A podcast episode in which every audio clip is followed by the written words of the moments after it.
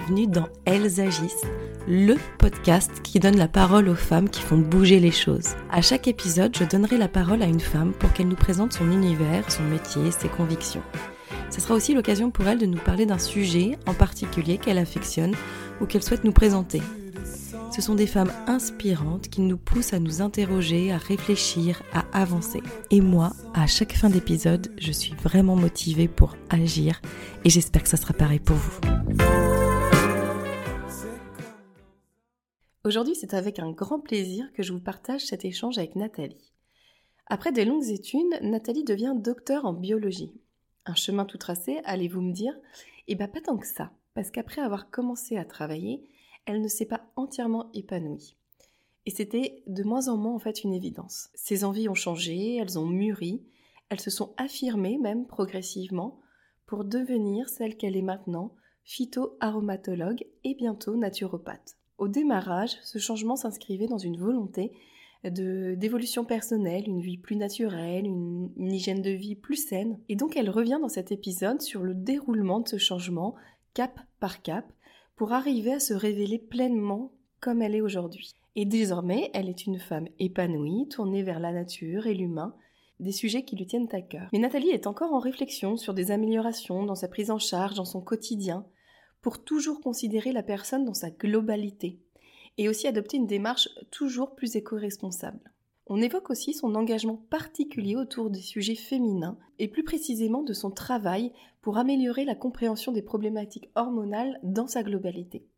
Changer oui, évoluer toujours, mais pas sans oublier son éthique, et lier la science et la tradition pour en tirer le meilleur. Ce sont les objectifs que s'est donné Nathalie. Bonne écoute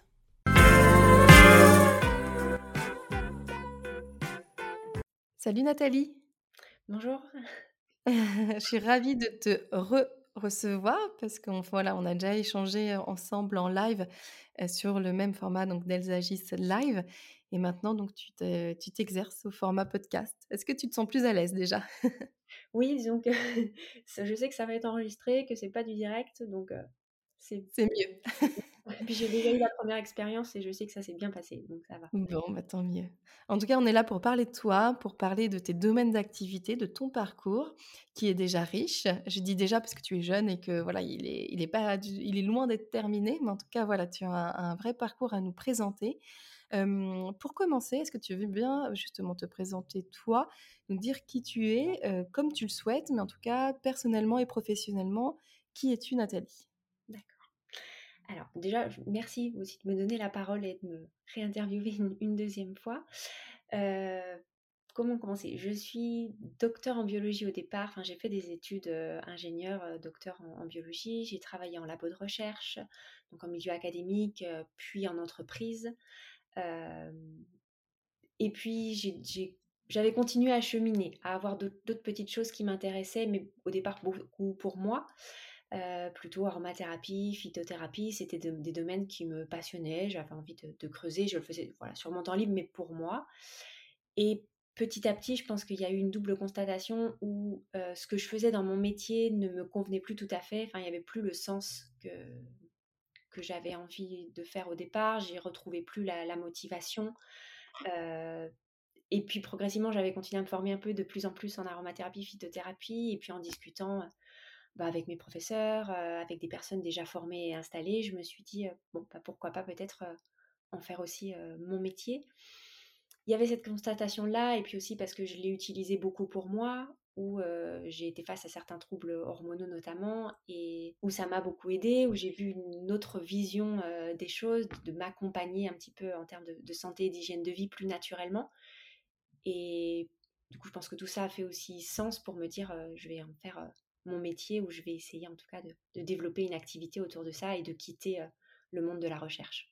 Mais au départ, tu te formais, euh, est-ce que tu te projetais déjà dans l'idée de tout plaquer?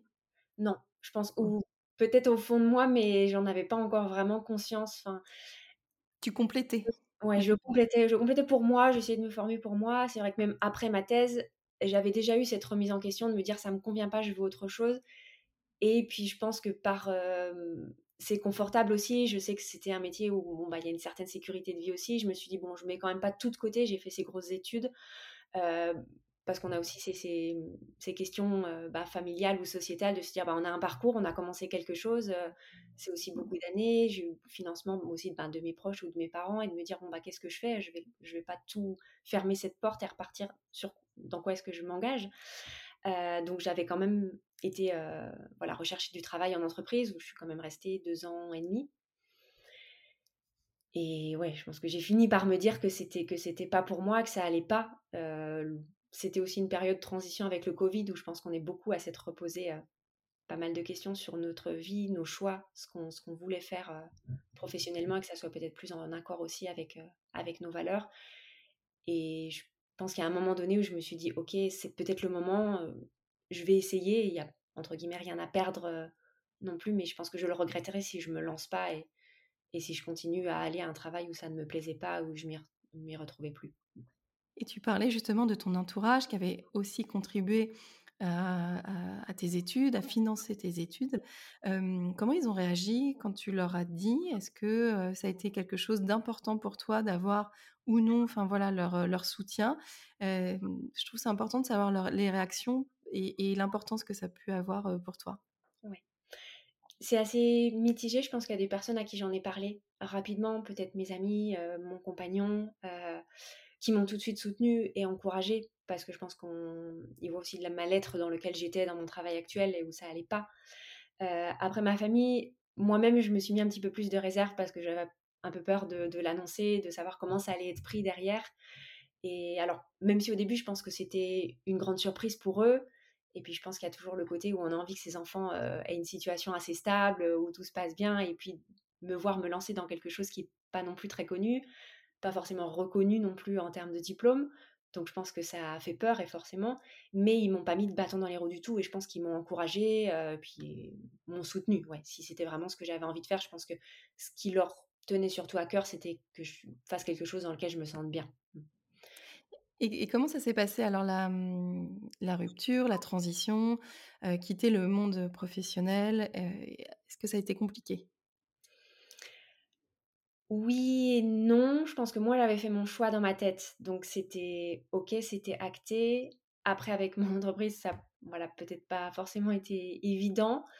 Euh, j'ai mis un petit peu de temps voilà, à l'annoncer correctement, à mettre en place les choses, mais j'ai quand même eu le droit à une rupture conventionnelle. Donc, ça m'a aussi permis d'avoir une certaine sécurité derrière et de ne pas me lancer euh, sans rien. Donc, pour le coup, euh, je pense que ça s'est bien fait. Donc quand tu as quitté ton entreprise, tu étais déjà formée, tu étais déjà diplômée Ou il te restait encore des diplômes à passer?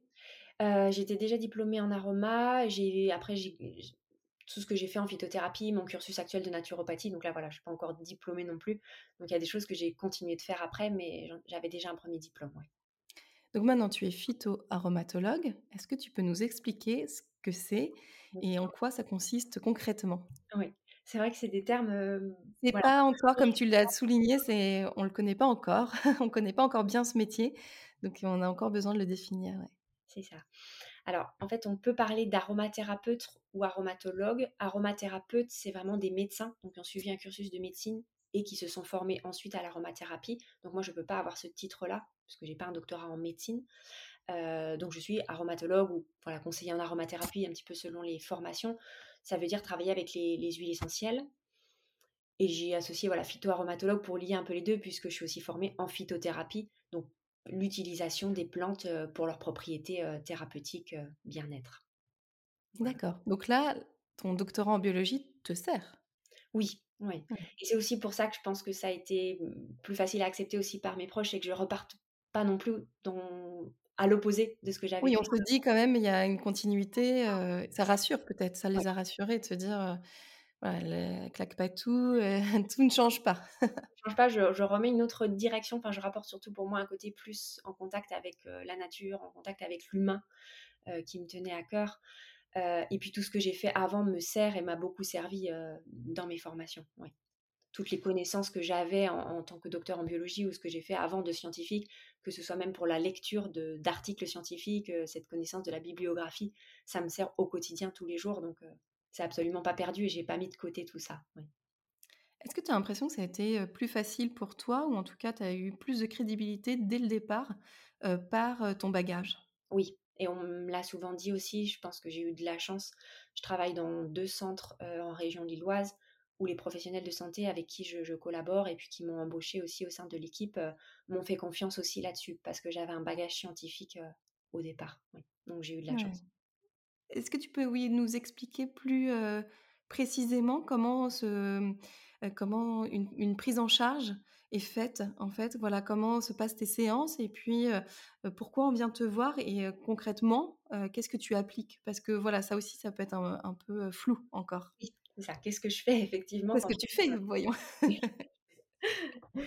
c'est assez, assez varié. Après, moi, je le résume sur c'est vraiment prendre en, compte la personne dans sa, dans sa globalité. C'est aussi pour ça que j'ai continué par des études de naturopathie, parce qu'elles apportaient ce côté-là de ce qu'on appelle un peu l'holisme, de prendre en, compte toute la personne dans, son entièreté, que ce soit au niveau physique, euh, émotionnel. Euh, donc on vient me consulter pour une problématique donnée, soit pour euh, voilà, pas forcément parce qu'il y a une pathologie, ça peut être juste voilà, remettre euh, un petit peu plus de vitalité dans son quotidien, des troubles du sommeil, euh, des douleurs, ou alors on a des questions sur son alimentation, on n'a pas l'impression que ça nous convienne complètement. Et puis moi, autour de ça, on, donc, on fait ce qu'on appelle une anamnèse, donc un questionnaire un petit peu voilà, sur un bilan alimentaire, euh, sur est-ce qu'il y a une activité physique, comment se passe le sommeil, est-ce qu'il y a des douleurs à certains endroits. Et puis, je, propose et on discute ensemble de ce qui est possible pour la personne de mettre en place, que ce soit au niveau alimentaire, que ce soit dans, son hygiène de vie globale. Et puis, les plantes là-dessus viennent se rajouter pour apporter un, soutien, un complément euh, en plus. En aromathérapie, je travaille plutôt sur tout ce qui est la gestion des émotions, beaucoup avec les huiles essentielles. Je trouve qu'elles ont ce côté presque magique de l'impact des odeurs sur nos émotions, sur notre psychisme. Euh, pour aider bah, peut-être à me gérer un stress au quotidien, pour aider à s'endormir. vraiment pour ce Et justement, ça, tu arrives à l'expliquer biologiquement, physiquement? Oui, ouais, ouais. on sait, il y a pas mal d'études qui ont été faites là-dessus. Quand on respire une odeur, les petites molécules aromatiques qui la constituent arrivent au niveau de notre nez, ce bulbe olfactif, l'information est directement codée en signal électrique et chimiques qui arrivent au niveau de notre cerveau directement, avant même qu'on ait l'impression de respirer de la lavande, le cerveau, il a déjà analysé plein de choses, il a pu faire remonter des souvenirs qui nous ont fait penser peut-être euh, ben, vacances en Provence, euh, au tiroir, souvent on me dit de, ma grand-mère euh, qui sentait cette petite odeur de lavande. Il y, a il y a énormément de choses qui vont se passer au niveau cérébral avant même qu'on en ait conscience et qui vont agir aussi sur notre état nerveux, sur certains nerfs, pour apaiser par exemple le nerf vague, donc apaiser notre rythme cardiaque, euh, la respiration. Et tout ça, c'est pour ça que je mentionne aussi souvent la lavande, c'est que si on apprécie cette odeur, si le cerveau a des souvenirs positifs et si c'est une odeur qui nous fait du bien, si c'est une odeur qui au contraire nous rappelle plutôt un traumatisme ou un moment de notre vie, on l'associe avec quelque chose de plutôt négatif, elle va pas du tout nous apaiser. Et donc du coup, des, personnes viennent en fait avec des troubles du sommeil par exemple, des troubles digestifs, des choses comme ça. Et grâce à des odeurs, grâce à une prise en charge autour euh, donc euh, des plantes ou, euh, ou de l'odorat, tu arrives, enfin la phytoaromathérapie arrive à, à gérer ça, à le moduler à l'accompagner, effectivement. Alors, quand il y a une problématique, que ce soit un trouble digestif, que ce soit un trouble du sommeil, un trouble hormonal, il y a énormément de, causes qui sont liées. Mmh. Est-ce qu'il y a une mauvaise alimentation au départ? Est-ce qu'il y a un déséquilibre hormonal qui est là? Est-ce qu'il y a une inflammation? Donc, on ne va pas travailler uniquement avec les plantes, elles vont permettre d'accompagner dans la globalité. Et c'est aussi pour ça que j'ai besoin de poser pas mal de questions pour choisir aussi la plante qui sera la mieux appropriée dans ce contexte-là. Parce que, par exemple, pour une problématique du sommeil, il pourrait y en avoir une vingtaine possibles, mais lesquelles vont être les plus adaptées euh, à la personne. Et elles vont permettre un petit coup de pouce en plus pour venir soutenir si l'alimentation n'apporte pas suffisamment ce que la personne a besoin, ben, avec certaines plantes sous une forme de tisane, sous une forme de gélule, de teinture mère, on va l'apporter en plus. Et puis ce côté effectivement olfactif que j'apporte avec les huiles essentielles. Alors elles ont aussi d'autres très belles propriétés. Hein. On consulte aussi pour des problèmes au niveau de la peau, d'un coup, d'une blessure, ou là, appliquées en cutané, elles ont aussi de super pouvoirs à ce niveau-là en cutané directement, pas juste pour leur usage olfactif. Et mmh, tu l'as un peu évoqué sur, le enfin, on l'a évoqué même tout ensemble, sur le fait que ce soit pas encore connu ou en tout cas, enfin, voilà, qu'il y a encore des choses et le besoin d'expliquer. Et comment toi tu, hem, est-ce que tu sais et tu sais justifier comment ça se fait que, justement on en soit là? C'est-à-dire que, est-ce que c'est parce que c'est pas reconnu ou est-ce que c'est quand même utilisé finalement, d'une autre manière et on s'en rend pas forcément compte? Ou est-ce que c'est, le monde pharmaceutique qui, beh, voilà, qui bloque? Enfin, j'en sais rien, mais voilà, quelles sont les raisons qui font que pour le moment, on l'utilise pas autant que ça et c'est pas connu? Ouais, je pense qu'on a perdu tout ce savoir-là puisque c'est quand même à la base de notre pharmacopée. Les médicaments viennent au départ, c'est des principes actifs issus des plantes. Donc on les a beaucoup utilisés. Je pense qu'on les a mis un petit peu de côté, ben, parce qu'on a eu l'avènement, de la de la pharmaceutique, molécules synthétiques, où ça a fait un boom aussi et on a eu de grosses avancées qui ont été permises, par ça. Mais du coup, on a délaissé un petit peu le côté nature. On s'en est de plus en plus, «détourné» entre guillemets. Aujourd'hui, je pense qu'il y a quand même un un une volonté de retourner à la nature. Je pense qu'on l'a vu aussi pendant cette période covid. Il y a de plus en plus de personnes qui ont envie de se soigner un peu plus naturellement ou de prendre soin d'elles un peu au naturel. Alors, sans dissocier de la médecine allopathique et des médicaments où il y en a besoin dans certains cas et voilà, on ne va pas se couper de ça, mais de réapporter pour certaines choses, heu, peut-être de retrouver cet usage des plantes, heu qu'il y a encore des populations partout dans le monde qui les utilisent et scientifiquement, on a de on a de plus en plus d'études aussi autour des plantes, pour montrer leur réel intérêt leur réel bienfait. Et voilà, dans cette globalité, tu parles aussi, sur ton site d'une volonté de transmettre, parce que tu transmets beaucoup d'informations, que ce soit sur ton site ou que ce soit sur ton Instagram. Vraiment, tu es dans le partage d'informations, heu, justement pour avoir un mode de vie plus simple, plus naturel et éco-responsable. C'est ce que tu dis, sur, heu, sur ton site. Est-ce que tu aurais un conseil à donner pour, par où on commence ou qu'est-ce qui peut être simplement applicable chez nous ou, voilà, dans notre quotidien pour, justement adopter ces réflexes, et adopter, un mode de vie un peu plus, équilibré? Bah, revenir à des choses, simples. C'est vrai que j'ai aussi beaucoup évolué dans mon utilisation de l'aroma et de la phytothérapie, parce que l'aromathérapie, ça reste quelque chose qui est pas forcément très écologique. Ça demande beaucoup de plantes, beaucoup de matériel au départ pour en produire. Il peut y avoir des plantes qui viennent de très loin. Donc j'ai aussi essayé de revoir en utilisant des plantes qu'on peut avoir autour de nous. Ça peut être aussi un peu des mal-aimés. L'ortie, par exemple, on la délaisse souvent comme une mauvaise herbe, alors qu'en fait, tout le monde en a, dans son jardin ou autour de soi et ça reste une merveilleuse plante, heu, en termes de propriétés, heu, thérapeutiques. Donc d'essayer de s'intéresser un petit peu à ce qu'on a autour de nous, ce qu'on peut faire de manière plus simple, de retrouver, heu, le local, que ce soit en alimentation ou avec les plantes d'ailleurs aussi, mais mais d'y aller petit à petit. Je pense qu'on a eu toute cette révolution un peu zéro déchet aussi, de Mmh. de retour au naturel, mais sans se mettre la pression et se dire: «Bah, il faut que je jette tout ce que j'ai à la maison» et que je je retombe un peu dans une dans un achat, consumériste, de plein de produits zéro déchet, mais essayer, voilà, de faire en conscience de ce qui nous parle, de nos besoins aussi, d'y aller progressivement, heu. Donc on peut avoir, aussi la possibilité de le faire avec des plantes, ce que tu dis, voilà, qui qui nous sont proches Ouais. et réduire aussi, bah, effectivement, avoir une une attitude éco-responsable dans l'utilisation de l'aromathérapie. C'est ça, oui, de trouver par exemple des huiles essentielles, j'essaie de chercher celles qui ont le meilleur rendement, donc on n'a pas besoin d'énormément de matériel pour avoir derrière une bonne quantité d'huile essentielle, de travailler plutôt en local avec des petits producteurs locaux. Par exemple, l'arbre à thé que tout le monde connaît souvent, le tea tree, c'est, heu, une plante qui vient de très loin, souvent d'Australie. Heu, en France, on a aussi des plantes qui ressemblent en termes de biochimie, de molécules qu'elles sont à l'intérieur et donc on peut trouver un équivalent. Ça peut être avec un laurier noble par exemple, qu'on a plus local et qui pour certaines applications pourront avoir les mêmes propriétés et autant passer, heu, sur cette plante-là. C'est vrai qu'on m'a dit aussi: «Bah, plus naturel, je veux faire ma lessive maison», ce qui est très bien. C'est vrai que je propose aussi moi des recettes de lessive maison, mais pour le coup, ne pas mettre d'huile essentielle à l'intérieur en fait, ne pas aller la parfumer, heu, avec des huiles essentielles. L'odeur ne va pas rester, elle va s'évaporer. Alors qu'on peut très bien mettre un petit brin de lavande si on en a un, si on veut, dans son placard, mais laisser l'odeur avec l'odeur de «savon» entre guillemets, retrouver une odeur un peu plus simple et garder les huiles essentielles quand on en a vraiment besoin en thérapeutique, une dans un besoin bien précis et ne pas lâcher pour autre chose, ouais. Ouais, c'est intéressant ce que tu dis parce que c'est vrai qu'on a vu plein de tutos, là-dessus, sur, faire, ses propres lessives et effectivement, il y a des petits trucs en plus qui peuvent être enlevés, voilà, pour avoir une, une éthique un peu plus responsable. C'est ça. Mmh. Mais je pense tu aussi... chemine aussi là-dessus petit à Pardon, petit. vas-y. On chemine aussi là-dessus petit à petit, et puis on, sait qu'on a fait des choses pendant quelques années, et puis on réfléchit un petit peu à son impact aussi, on essaie de trouver autre chose. On ajuste, ouais, ouais, tout à fait. Et dans, dans, ton travail, tu as aussi vraiment une spécialité autour de la femme, en tout cas autour, dans son ensemble, j'ai envie de dire, voilà, de la mmh, préconception à la maternité, même aux enfants. Hein, il y a tout un pan pédiatrique que tu, que tu aimes aussi proposer.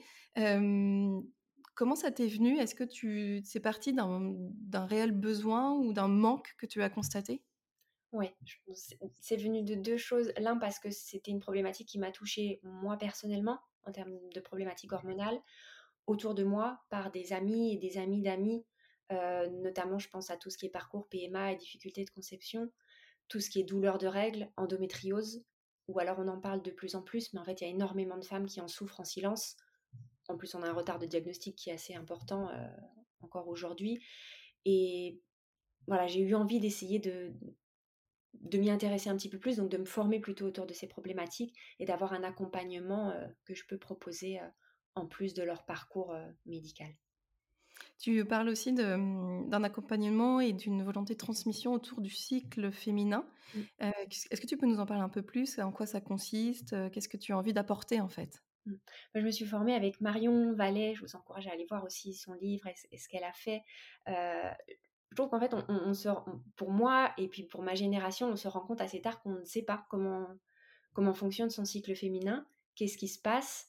Euh, tout ce qui est glaire cervicale, par exemple, on pense à quelque chose de tabou, alors qu'en fait, ça fait partie de nous, ça fait partie de ce qui nous constitue. Et la fertilité, c'est aussi un signe de bonne santé avoir des douleurs, ne pas avoir ses règles, c'est pas normal en soi, c'est que quelque chose ne fonctionne pas bien dans le corps.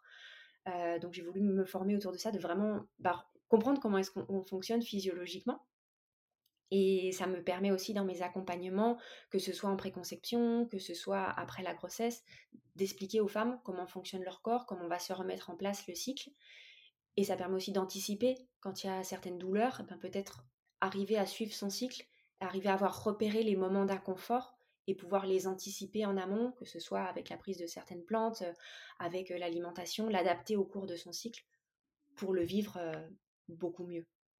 Oui, donc tu, dans la transmission et dans l'accompagnement autour du cycle féminin, tu utilises la phytoaromathérapie. On est d'accord. Et on l'adapte. C'est vrai qu'il y a certaines plantes qui vont avoir. On parle souvent du gâtillier là, c'est celui qui me vient en tête, mais c'est une plante qu'on prend pas n'importe comment et pas à n'importe quel moment du cycle. Il faut que la femme sache reconnaître par exemple son ovulation, euh, qu'elle sache reconnaître ce qui se passe dans son corps pour pouvoir la prendre au bon moment sur la bonne euh, phase du cycle et que là, tout, tout son intérêt. Si on la prend trop tôt et qu'on vient bloquer l'ovulation par exemple, peut perturber. Donc c'est important de se comprendre soi pour pouvoir ensuite adapter au mieux euh, la prise des plantes et ce qu'on va pouvoir faire au quotidien. Et toi qui travailles avec des médecins, qui est dans le monde médical, est-ce qu'ils sont, tu trouves qu'il y a une évolution, qu'ils sont de plus en plus à l'écoute de ça aussi, de la, bah, ils ont un rôle hein, de transmission, de faire comprendre aussi, parce qu'on ne l'apprend pas à l'école, donc concrètement, qui, qui l'apprend, comment on l'apprend. Mmh. est-ce que tu vois une évolution de, sur ce sujet? Oui, même s'il y a encore des choses à faire, parce que dans certains programmes de, de faculté, on ne l'enseigne pas encore. Euh, et on nous dit toujours c'est le cycle 28 jours, ovulation J14 par exemple, pour revenir sur le cycle. Mais je pense qu'il y a beaucoup de choses qui évoluent. Euh, je suis assez agréablement surprise aussi de voir qu'on peut avoir des échanges constructifs euh, avec bah, des professionnels de santé et de vraiment travailler ensemble, main dans la main, euh, en ayant chacun voilà ce qu'on fait. Moi, je pose pas de diagnostic, par exemple, ça c'est vraiment le médecin qui va le faire, qui va mmh suivre l'accompagnement de la personne, mais qui du coup on peut échanger euh, pour dire voilà ça je pourrais proposer telle plante, euh, est-ce que vous êtes en accord avec ça en termes du médicament que lui il a pu proposer? Et qu'on puisse travailler ensemble. Et je pense qu'ils sont de, de, plus en plus ouverts aussi. J'accompagne aussi en milieu hospitalier des équipes qui ont envie d'introduire l'aromathérapie dans des protocoles de soins que ce soit pour une gestion de la douleur ou alors en préopératoire pour diminuer le stress par exemple. Et là, c'est eux qui en font la demande. Donc, il y a, une personne au sein de leur équipe qui est plutôt intéressée par ça. Et puis, donc, il faut écrire des protocoles assez codifiés pour qu'il y ait au départ des, essais en clinique avec peut-être tant de patients qui seront inclus. Mais moi, je les aide sur le volet scientifique. Voilà, de leur montrer, ben, tel lieu a telle propriété, ça serait pas mal de l'inclure dans, le protocole ou d'essayer de formuler une synergie qui soit adaptée. Donc ils sont ouverts à ça, il y a de plus en plus de, demandes en France en tout cas. Tu participes et tu contribues à justement ce changement et cette évolution quelque part à ma petite échelle, mais oui, je pense que les mentalités changent aussi. On a envie de voilà, et c'est important pour moi de le faire de manière sécuritaire, de pas faire n'importe quoi, d'allier à la fois la science et ce qu'on apprend et ce qu'on découvre aujourd'hui avec une la tradition souvent pour des plantes qui sont utilisées depuis très longtemps, voilà, et d'en tirer le, le, meilleur en étant conscient aussi ben, des risques et des, et des contradictions quand il y en a. Tu as aussi un engagement associatif c'est quelque chose d'important pour toi? C'était important en fait d'avoir cet engagement? Oui, parce que je, pense qu'on reste encore des professions, que ce soit naturopathe, ce que je fais en aromaphytothérapie, qui sont très souvent d'un pas remboursées par la sécurité sociale. Alors des mutuelles commencent petit à petit à prendre un remboursement, mais faire cette démarche de venir en consultation, c'est pas forcément évident, ça reste onéreux et, j'en suis consciente. Et je pense que pouvoir aussi apporter en nombre certaines connaissances, certaines réapprendre à être actrice de, sa santé, de son corps, c'est important. Et pour moi, le faire en, petit comité qui permet aussi plus d'échanges, plus de partage, ça, ça me tient à cœur aussi. D'apporter des connaissances d'une manière différente pour des personnes qui viendront pas en consultation. Oui, c'est vrai. Et, et, mais bon, tout le monde n'a pas forcément cette démarche-là. Et bravo à toi de, de l'avoir mise en place parce que ça t'ajoute aussi. Enfin voilà, c'est du plus, quoi. Oui. Puis après, c'est vrai qu'il y a une association, par exemple l'asso EndoPK, où on rassemble des professionnels de santé et du bien-être. Là, c'était aussi pour moi important d'y adhérer parce que ça nous permet d'être en relation les uns avec les autres, de pouvoir échanger, de pouvoir continuer à s'informer, à se former pour qu'on soit euh, aussi de plus en plus nombreux à être conscient de ces problématiques hormonales, je pense endométriose euh, et SOPK, dont on parle encore assez peu. Donc c'est important qu'on soit aussi en réseau pour bah, s'entraider, pour avancer dans les connaissances et accompagner derrière au mieux la personne et son entourage. Mmh Est-ce que tu peux nous parler de tes projets, Nathalie, sur, voilà, sur tes projets? Alors, les formations, déjà, tu termines une formation, donc ta formation de naturopathe, qui, qui sera validée d'ici deux mois, c'est ça? Oui, c'est ça. Mmh. Et est-ce que tu as d'autres projets à nous partager, d'autres choses sur lesquelles tu as envie de t'investir prochainement? Oui j'ai toujours, je fourmille d'idées, c'est juste que le temps dans une journée n'est pas euh, extensible. Euh, j'ai pas mal de projets de formation. Là, il y a un module de formation autour des, microbiotes, de leur lien euh, entre microbiote intestinal et puis tous les microbiotes urogénitaux, cystite chronique, mycose à, répétition, qui me tenaient à cœur et donc où j'ai l'institut I2F formation à la fertilité qui m'a proposé d'animer ce module. j'ai des projets aussi au niveau de, de certains médias télévision et, radio euh, pour intervenir sur des sujets euh, autour de la femme, voilà, sans en dire plus pour l'instant. Euh, tu nous gardes un peu de suspense, c'est ça? C'est ça. Mais ça devrait bientôt pouvoir vous en dire plus. J'écris aussi des articles et puis j'ai envie de continuer là-dedans, dans toujours ce partage de connaissances dans un article scientifique sur un thème donné. C'est des choses que j'aime bien faire et qui me permettent de rester en lien peut-être aussi avec ce que je faisais avant, d'aller rechercher de la biblio, d'aller rechercher des mmh sources.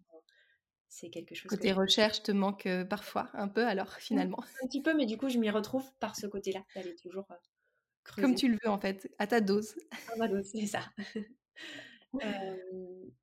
Après, peut-être animer, j'anime déjà pas mal d'ateliers, mais le faire plutôt autour de balades botaniques, par exemple, dans ma région, essayer de faire découvrir un petit peu plus nos plantes locales. Mmh ce que j'aimerais mettre en place sur les, les mois qui vont venir, peut-être plutôt 2023. Oui, bah, tu risques pas de t'ennuyer, c'est bien.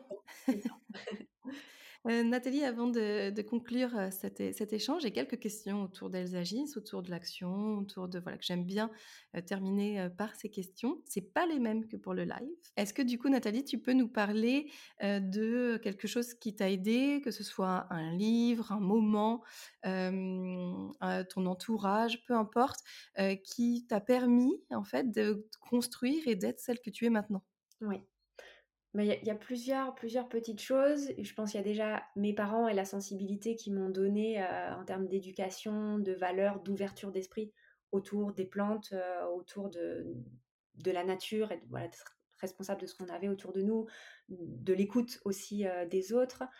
Après, dans mon parcours scientifique, de formation, d'éducation, il y a eu plusieurs personnes aussi qui m'ont inspiré petit à petit. En phytothérapie, je pense beaucoup à Caroline Gaillet en phytothérapie, Christophe Bernard d'Altea Provence, Aude Maillard, avec qui j'ai, je me suis formée autour de l'aromathérapie, voilà, qui petit à petit m'ont fait me poser pas mal de questions, m'ont fait creuser toujours, toujours plus loin.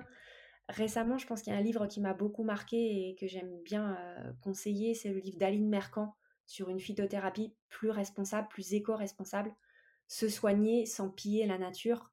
Et je trouve que ça m'a éveillé. J'avais déjà cette conscience-là, mais il y, a pas mal de petites choses qui m'ont qui m'ont marqué et dont je me suis dit oui, c'est vrai que il faut qu'on y fasse aussi un peu plus attention parce que oui, retourner au naturel, mais sans bah, sans aller piller et dégrader ce qu'elle nous offre et au mmh. contraire en, la protégeant. Je pense que ça, c'est un, livre qui éveille pas mal euh, la conscience autour de la phytothérapie. Euh, après, peut-être aussi ben, Marion Vallée, pour le coup, sur tout ce qui est cycle féminin, je pense que ça, ça a été la lancée aussi euh, mmh. De plein de projets professionnels que j'ai actuellement, des rencontres que j'ai pu faire derrière avec les sages-femmes avec qui je travaille, et puis moi dans ma, dans ma pratique et dans le, la manière dont j'aborde mes consultations aussi. Est-ce qu'il y a une construction, alors construction sociale, une, un, mouvement collectif que tu aimerais changer? Voilà, quelque chose qui est un peu automatique, qui est, qui est encore ancré dans la société et que tu aimerais que, voir évoluer ou voir changer? Peut-être toujours autour de, de la femme. Je pense qu'il y a encore trop cette notion que la douleur, elle est normale, que c'est tabou, qu'on n'en parle pas, que oui, la femme, elle doit souffrir pendant ses règles autour du, postpartum aussi, ça reste quelque chose d'assez tabou, tout ce qui est douleur, difficulté, euh, émotionnellement, ça reste des choses qui, dont on parle encore assez peu mmh. et où je trouve que c'est important de pouvoir euh, en parler, éveiller les consciences euh, autour de ça et aider ces femmes qui souvent souffrent un peu dans l'ombre en pensant que ou c'est normal ou on n'en parle pas parce qu'elles risquent d'avoir des critiques derrière. Oui, c'est vrai, il y a encore beaucoup de choses à faire sur ce sujet et et merci de le souligner une, nouvelle fois, c'est clair. autour d'une, alors, si tu avais la possibilité, en fait, de mettre en place une loi, sans voilà rentrer dans la politique, etc., mais qui, selon toi, permettrait d'agir concrètement, permettrait de modifier des choses vraiment, profondément, ça serait quoi? Alors, je sais qu'il y a des choses qui commencent à bouger. On parle beaucoup d'endométriose et le gouvernement a voilà, essayé de mettre en place pour qu'on la reconnaisse un peu plus comme affection de longue durée. Pour moi, ça serait de l'étendre à toutes les pathologies féminines. En fait, il n'y a pas que l'endométriose, il y a toutes ces femmes qui se trouvent d'un syndrome prémenstruel vraiment handicapant, de, SOPK, de douleurs de règles. Enfin, faire reconnaître un petit peu mieux la, la, femme, le cycle féminin et l'accompagnement de la douleur Mmh. de ces problématiques. Dans son ensemble, en fait. Dans son ensemble, voilà. Et pas juste, oui, il faut parler d'endométriose, il faut faire avancer la recherche autour de l'endométriose, mais c'est pas voilà, la, seule problématique euh, en France. Il y, en a, il y en a beaucoup d'autres qui restent que dans l'ombre et peut-être faire porter quelque chose tout autour de, de tous ces, ces, troubles hormonaux et gynéco. Oui, oui, tout à fait. Et sur une note un peu plus légère, pour une dernière question, est-ce que tu peux nous parler de quelque chose qui n'a rien à voir avec euh, ce dont on a abordé là, euh, la thématique qu'on a abordée, ton métier, euh, etc., mais qui fait quand même partie de tes de ta passion, un autre domaine que, voilà, qui, fait que tu es toi aussi Est-ce que tu as quelque chose à, nous, présenter? Il y aurait plusieurs choses. Il y a la cuisine. J'adore cuisiner. et bon, ça rejoint quand même mon travail parce que j'essaie toujours d'apporter des recettes, euh, voilà, d'aider. Tu peux pas t'en empêcher.